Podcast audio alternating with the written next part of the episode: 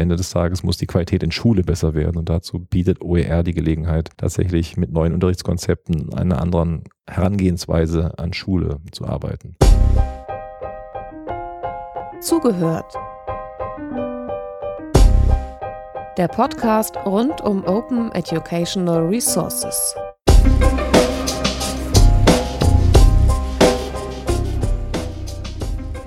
In unserer kleinen Podcast-Reihe Zugehört über Open Educational Resources sprechen wir heute mit Marc Rakles, Staatssekretär für Bildung in Berlin.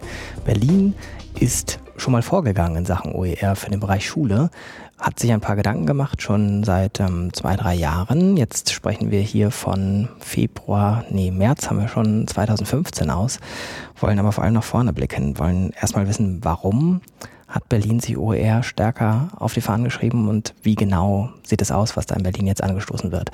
Marc Rakles, mögen Sie kurz erstmal skizzieren, warum ist das überhaupt ein Thema für Sie und für Berlin? Also gerade in Berlin ist die Frage von differenzierten Schülerklientelen so, dass man ein großes Interesse daran hat, an modularen ähm, Unterrichtsmaterialien arbeiten zu können.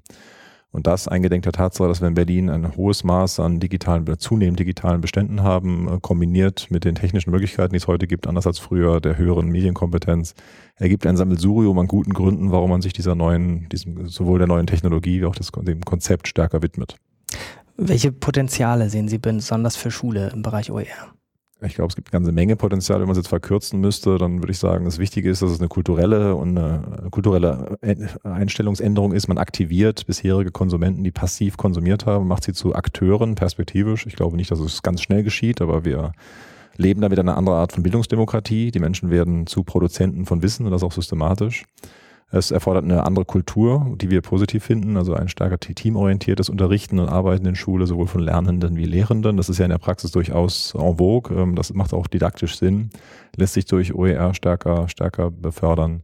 Und es gibt noch eine Vielzahl weiterer, dass man eben das, was äh, teilweise versteckt ist, durch OER heben kann.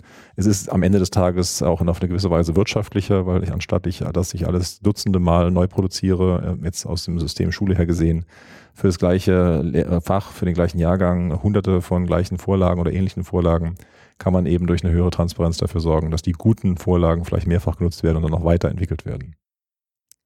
Ich würde an dem Punkt, den Sie als erstes nannten, gerne nochmal nachhaken. Teamarbeit ist bei Lehrern jetzt ja noch nicht das, hm, wie sagt man das denn, ausgebauteste äh, Potenzial, was umgekehrt, das ist ein großes Potenzial, kann man vielleicht sagen wird es durch OER gefördert oder bräuchte es vielleicht erst die, die Haltung, ich teile meine Inhalte auch mit anderen, um überhaupt OER zu produzieren? Was ist da zuerst, Henne oder Ei? Na gut, wie ist da, da wir 30.000 äh, Lehrkräfte in Berlin haben und hunderte von tausend in Deutschland, es gibt nicht den einen Lehrkraft, die nur teilt oder nicht teilt, sondern es gibt, äh, ich glaube, äh, hunderttausende von Jägern und Sammlern, sage ich immer gerne, äh, die ja zwar für sich sammeln und auch jagen nach Bildungsperlen und sowas, aber natürlich auch selber was generieren. Und ähm, wie ein klassischer Sammler wird man natürlich eigentlich auch einen Mehrwert davon haben, wenn man Sachen teilt. Äh, in diesem Fall sogar Neues generieren. Und das muss man tatsächlich einmal von der Motivation her so gestalten, dass die Lehrkräfte Interesse haben zu gestalten und, und zu teilen. Umgekehrt auch äh, das, was es an Selbstbewusstsein erfordert, eine, ein Produkt zur Diskussion zu stellen, öffentlich zu machen. Das kann man anonym machen, man kann es unter Klarnamen machen. Beides wäre möglich in, in solchen Systemen. Äh, das muss man entwickeln. Das ist ein kultureller Prozess, hat was mit Medienkompetenz zu tun, aber auch mit einer Entwicklung von Unterricht äh, und, und Persönlichkeiten.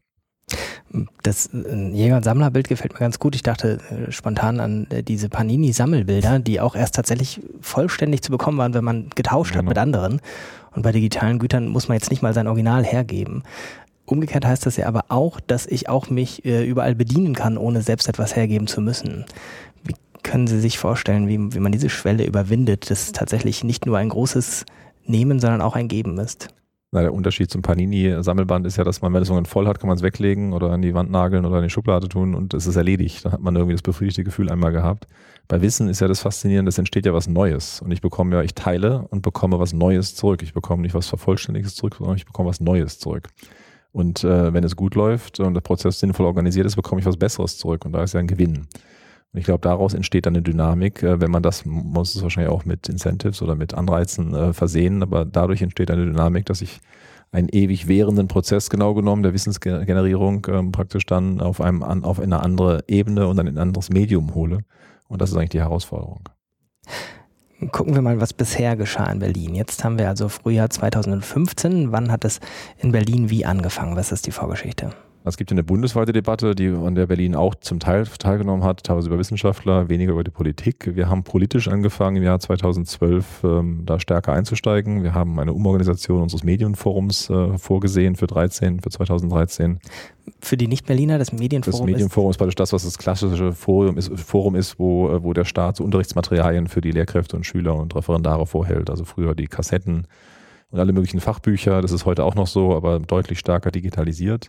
Wir haben da teilweise Personal abgebaut, aber um, gleichzeitig auch umgebaut und gesagt, es ist nicht mehr Aufgabe, VHS-Kassetten vorzuhalten, sondern wir wollen hier äh, digitale ähm, Datenbanken aufbauen, die eben dann auch mit OER verknüpft werden. Äh, das, da ist eine, es sind verschiedene Datenbanken, die es schon gibt, aber wie gesagt, dieses Streamline und das, das, dass man jetzt auf OER geht, ist praktisch ein neuer Gedanke, der etwa seit zwei Jahren betrieben wird. Es wurde ein Projekt eingesetzt 2014. Ähm, da haben wir auch ein entsprechendes Mandat vom Abgeordnetenhaus bekommen, vom Parlament in Berlin, und auf der Basis arbeiten wir jetzt etwa in einer Zweijahresperspektive bis nächstes Jahr, Schuljahr 16, 17, wo wir versuchen wollen, eine lauffähige Datenbank ähm, mit einem Konzept auch unterlegt ähm, zu, ähm, an, an, an den Mann und an die Frau zu bringen, wo eben dann OER-Materialien geprüft äh, und auch äh, technisch verfügbar mit einer gewissen Qualität dann auch äh, zur Verfügung gestellt werden. Was sind so die na, vielleicht sind es gar nicht die gleichen, ich wollte gerade sagen, die ersten Schritte und die schwierigsten Baustellen. Wahrscheinlich sind es nicht äh, identische Gruppen von, von Herausforderungen. Was sehen Sie da vor sich? Na, das erste ist erstmal, dass man für sich erstmal sortiert, worum es eigentlich geht. Also was ist der OER-Begriff, den man zugrunde legt? Kommerziell, nicht kommerziell? Sollen Lizenzen, die das Land kauft, Entschuldigung, damit auch drin sein?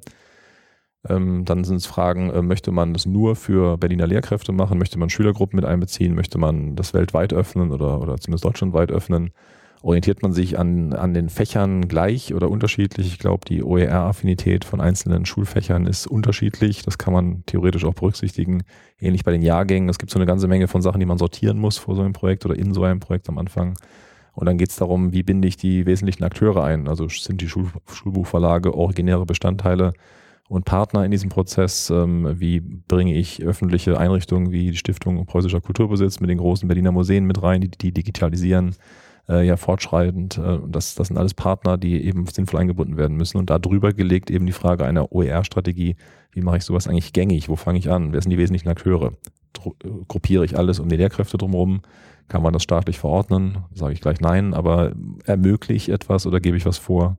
Das sind sehr unterschiedliche Ansätze, die eben möglichst früh geklärt werden müssen, was uns jetzt etwa ein Jahr gekostet hat.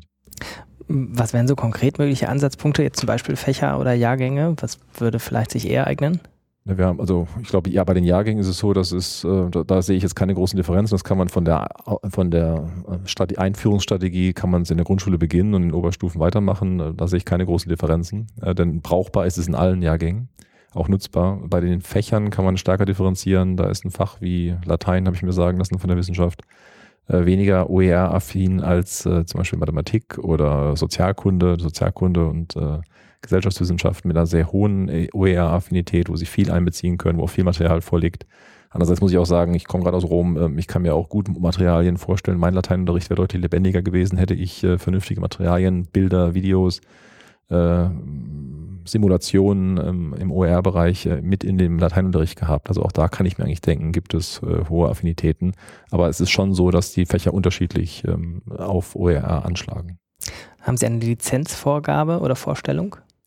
Wir haben also eine Vorstellung, dass wir sagen, ähm, CC by SA ist der Standard bei uns. Da kann es auch Ausnahmen von geben. Das soll erstmal die Orientierung sein. Ähm, es gibt den, es gibt einen Streitpunkt noch, einen Diskussionspunkt, ob man, wie gesagt, wie stark man kommerzielle Angebote mit reinnimmt in eine solche Datenbank. Aber die engere, das Segment der Datenbank, der unter OER laufen würde, würde eben bei der Lizenz laufen. Mhm. Das heißt, die Datenbank muss nicht exklusiv OER sein, sondern kann eine umfassendere Datenbank sein, in der OER ein, eine große Rolle spielt, einen wesentlichen Teil ausmacht. Ja, technisch lässt sich sowas ja heute entwickeln. Wir haben, also beispielsweise würde ein Zugang sein, dass man die Rahmenlehrpläne online in Berlin, heißt das, ähm, aufruft und zu einem Rahmenlehrplan Biologie, siebtes Jahrgang, würde man äh, die Biene oder sonst was, ich weiß nicht, was da jetzt gerade aktuell angesagt ist, der Bienenkorb, würde man aufrufen und dazu würde man dann wiederum ähm, in zwei Bereiche ähm, geleitet werden, ohne dass man es äh, an der Oberfläche unterscheiden kann. Technisch wäre das eine kommerzielle Anbieter und das zweite wäre OER. Man kann es auch trennen. Es kann auch sein, wenn es eine Hürde sein sollte in der Wahrnehmung und in der Akzeptanz von, von, von Lehrkräften, würde ich es abkoppeln und die kommerziellen Angebote parallel laufen lassen. Ähm, wenn man sagen kann, es macht fachlich Sinn und es ist keine Akzeptanzhürde, dann sollte man zusammenführen, weil natürlich für die Lehrkraft es interessant ist, sowohl das Fachbuch zu kennen, wie auch eine kommerzielle Vorlage, wie dann auch digitale Bestände, Bilder, Töne, Videos äh, zu oder Texte aus dem OER-Bereich. Ähm, das ist noch nicht entschieden, kann man beides technischer machen. Das ist im Hintergrund ja heute kein, keine Zauberei mehr. Die Inhalte werden auch auf der Plattform gehostet, also es sind nicht nur reine Verweise. Da ist beides denkbar. Im Moment ist es so, dass ein Teil von neu erstellten Dokumenten originär in die Datenbank reinkommt, aber ein größerer Teil vorläufig noch zugreift auf andere Datenbestände. Da ist halt das Problem der Schnittstelle und der Nutzbarkeit. Das ist das, was parallel im Moment die größte Herausforderung ist, eben mit den Institutionen und den Partnern auf Bundesebene und im Land, ähm, also beispielsweise in Stiftungen und den Museen, die entsprechenden Schnittstellen so zu definieren, dass es auch problemlos einbindbar ist. Wir können die Hunderttausenden von Vogelstimmen des Naturkundemuseums nicht unmittelbar bei uns, macht auch keinen Sinn, es bei uns einzubinden. Wir wollen verlinken auf äh, den Spatz im 19. Jahrhundert und der soll dann aufgerufen werden. Wir ähm, haben bei OER natürlich immer gleich das Bild, dass es ganz frei verfügbar ist, also für die ganze Welt. Ähm, wie wird das in Berlin eingeführt werden? Ja, das ist auch eine, eine der Fragen, die man ähm, im Laufe des Prozesses klären muss. Ich glaube, um handhabbar zu machen, konzentrieren wir uns im Moment auf eine Datenbank, die nutzbar ist für Berliner Lehrkräfte, weil ehrlicherweise kann ich mir nicht vorstellen, warum ein asiatischer Lehrer, selbst wenn er Deutsch macht, äh, ohne den Berliner Rahmenlehrplan oder den Berlin-Brandenburgischen Rahmenlehrplan ähm, diese, die Nutzbarkeit bezogen auf die, auf die Indexierung und, und Verschlagwortung nutzen kann. Natürlich kann man auch die zitierte Vogelstimme äh, verfügbar machen, aber das macht wiederum ja auch die Institution Museum. Also sie kommen an die Bestände so, so ja auch ran. Die Aufbereitung, die diese Datenbank leistet, ist eigentlich eine Rahmenlehrplan orientiert und die gibt's in der Ausprägung nur in Berlin und Brandenburg. Das ist ja generell bei 16 Ländern so, dass nur diese beiden Länder kooperieren. Für die beiden wäre der Zugang sofort ertragreich. Ein bayerischer Lehrer wird das Dokument anders verwenden mit einem anderen Zusammenhang. Das kann man perspektivisch öffnen, auch speziell für Lehrkräfte in Deutschland, deutschsprachige Lehrkräfte. Aber am Anfang wäre es, glaube ich, um die Schrittfolge vernünftig einzuhalten, erstmal für Berlin und Brandenburg. Was spricht dafür, es geschlossen zu halten? Erstmal nur, dass es handhabbar ist, ja auch eine Frage des Server. Ich meine, wenn das Ding ein Erfolg sein sollte, wir haben ja 30.000 Lehrkräfte allein in Berlin. Wenn ein Bruchteil davon regelmäßig zugreift und arbeitet auf diesen Strukturen, dann ist es schon mal erstmal eine Last. Ähm, und um da ein Gefühl für zu kriegen, was, was wird da eigentlich abgegriffen, was für Art von Dokumenten laufen da eigentlich auf, wie viele Personen nutzen das eigentlich, wie viel wird rein und rausgenommen, wie hoch ist der Aufwand, das lässt sich natürlich besser am Anfang steuern äh, wenn man das erstmal für Berlin macht, dann für Berlin-Brandenburg und dann öffnet. Apropos Brandenburg, ist im Moment tatsächlich Berlin allein losgegangen oder gibt es schon Brandenburg irgendwo berücksichtigt im Prozess? Na, ein wesentlicher Akteur ist bei uns das Landesinstitut für Unterrichtsmedien, das LISUM. Das ist ein Berlin-Brandenburgisches Institut. Ähm, die hosten auch eine Datenbank, machen die Rahmenlehrpläne für Berlin und Brandenburg und die sind Teil des Projektes. Also von daher, und ein der Berichterstatter innerhalb der Kultusministerkonferenz ist ein Brandenburger Kollege. Also von daher gibt es eine relativ enge Abstimmung. Die Gretchenfrage ist ja immer, wie machen Sie es mit der Qualitätssicherung? Haben Sie da schon Pläne? Es gibt da zwei Antworten. Das eine ist die bayerische Lösung, sag ich mal verkürzt, die sagt, wir können alles kontrollieren, wir müssen alles kontrollieren. Die haben ja immer noch eine Index, nicht eine Indexierung, aber die haben ja sowas wie eine Prüfstelle oder es ist eine Prüfstelle, die die Unterrichtsmedien freigibt für die Schulen. Wir haben einen anderen Weg gewählt vor vielen Jahren, ähm, nicht nur aus Kostengründen, sicherlich auch, aber auch, weil wir gesagt haben, die eigenverantwortliche Schule ist in der Lage, ihre Unterrichtsmedien selbst zusammenzustellen. Die Schulen bestellen also direkt und es gibt keine Zulassungsliste in Berlin. Das ist gar keine OER-Frage gewesen, sondern das genau, ist ja schon vorher für herkömmliche Lehrmaterialien genau, entschieden worden. Aber aus dieser Logik heraus ergeben sich zwei Antworten. Die einen sagen eben, lass uns doch äh, genau wie bisher ähm, einfach jedes Dokument zensieren, nicht zensieren, Entschuldigung, das ist das falsche Wort, also jedes Dokument praktisch freigeben, ähm, ähm, ja, einfach ein Testat geben, dass es verwendbar ist für die Schulen und die nehmen sich dann aus diesem Pool die Materialien Materialien raus. Das wäre bei OER, glaube ich, illusorisch. Es gibt zwar Länder, die diesen Ansatz äh, nicht aufgegeben haben, auch verfolgen würden für Online-Dokumente. Ich glaube nur, wenn, das, wenn man wirklich äh, öffnen will und wirklich da auch Masse und Qualität haben will, dann muss man das letztlich öffnen. Und dann ist ein dezentraleres System, wo man zwar die Verfahren, auch die Standards definiert, ähm, in meinen Augen das Richtigere. In dem Fall müsste man tatsächlich sagen, dass äh, die Community, in dem Fall die Nutzer und Nutzerinnen, nämlich die Lehrkräfte, selber ein Bepunktungssystem oder Sternchensystem haben, mit dem sie Dokumente äh, letztlich qualifizieren. Das heißt nicht, dass man trotzdem stichprobenartig vielleicht äh, noch qualifizieren muss und dass es vielleicht auch eine, eine Peer Group, also Experten gibt, die mit einer hohen Fachlichkeit äh, Grunddokumente freigeben und die von vornherein hochgerankt sind. Aber ich glaube, im Grundsatz muss man die Vielzahl von Dokumenten, wenn man es zeitnah erledigen will, auch der, den Nutzern selber übereignen und sagen, na gut, du als Biologielehrerin kannst am besten beurteilen, ob dieses Dokument dir in der siebten Klasse was bringt. Dann machst du drei Sternchen. Der Prozess selber ist sicher auch alles andere als trivial, alleine weil es so viele Beteiligte gibt. Wie ist das in Berlin organisiert? Wir haben jetzt institutionell gesehen eine Projektgruppe, die die wesentlichen Akteure in Berlin selber einbindet. Und dann haben wir darüber hinaus, das ist eigentlich das Interessante, einen runden Tisch eingerichtet, der jetzt im, im Februar zum ersten Mal getagt hat, wo eben auch zum Beispiel die äh, Datenschützer, die die Menschen, die bundesweit unterwegs sind, die großen Institutionen, ähm, die KMK, der KMK-Vertreter ähm, auch eingebunden werden, die Verlage, also der Verband der Bildungsverlage eingebunden ist. Einfach, dass da auch kein Misstrauen entsteht oder keine falschen Fehl also keine Informationen oder Buschtrommeln irgendwas äh, Falsches in die Welt rufen. Da versuchen wir mit die Expertise, die es im Moment im OER-Bereich gibt, es ist eine überschaubare Person von Expertinnen und Experten, auf die man immer wieder trifft bei den Kongressen und Tagungen, dass man die versucht eben gezielt einzubinden. Und diese Institution soll jetzt anderthalb Jahre laufen und nächstes Jahr dann auch was generieren. Wie viele Leute sitzen da am Tisch? Na, das waren schon, wie Sie äh, schmunzelnd da andeuten, es sind schon ein paar, die dabei sitzen. Ich würde mal sagen, so an die 40 etwa. Es nennt sich ja runder Tisch, äh, war auch tatsächlich ein großer Kreis, den wir da gebildet haben. Der wird so ein bisschen jetzt sortiert, dass wir fachliche Themen aufrufen bei den nächsten Rundentischen und dann jeweils so bestimmte Fachthemen aufrufen, die dann etwas gezielter ähm, diskutiert werden. Das die erste Runde, die wir jetzt hatten, war ein globaler Aufschlag, wo man so die Probleme identifizierte. Rechtsprobleme, Urheberrechtsprobleme, Frage der Technik, Frage der äh, Standards, ähm, auch der IT-Standards, aber eben auch Frage von Metadaten.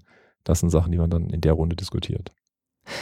Wie ist das institutionell gelöst? Gibt es einen Projektmanager oder wer, Projektmanager, wer kümmert sich? Genau, also innerhalb des sogenannten des Medienforums, was ich vorhin zitierte, diese alte Behörde praktisch, die es äh, immer noch formal gibt, haben wir ein Projekt eingerichtet mit einem Projektleiter äh, und mehreren Personen, die sich um dieses Thema kümmern, meistens auch anteilig. Es gibt eine ganze Menge von Leuten, die stundenweise zuarbeiten. Es gibt für den Bereich MINT eine eigene MINT-Akademie, die wir gegründet haben, die ausschließlich mit digitalen äh, und OER-Medien arbeiten wird künftig. Die ist relativ neu und die ist im gleichen Haus und da gibt es Schnittstellen. Also da sind eine Menge Leute mit beschäftigt, das jetzt, wie gesagt, systematisch aufzustellen. Aber wir haben eine Projektleitung und auch ein Projekt äh, nach dem Handbuch, wie es sich gehört.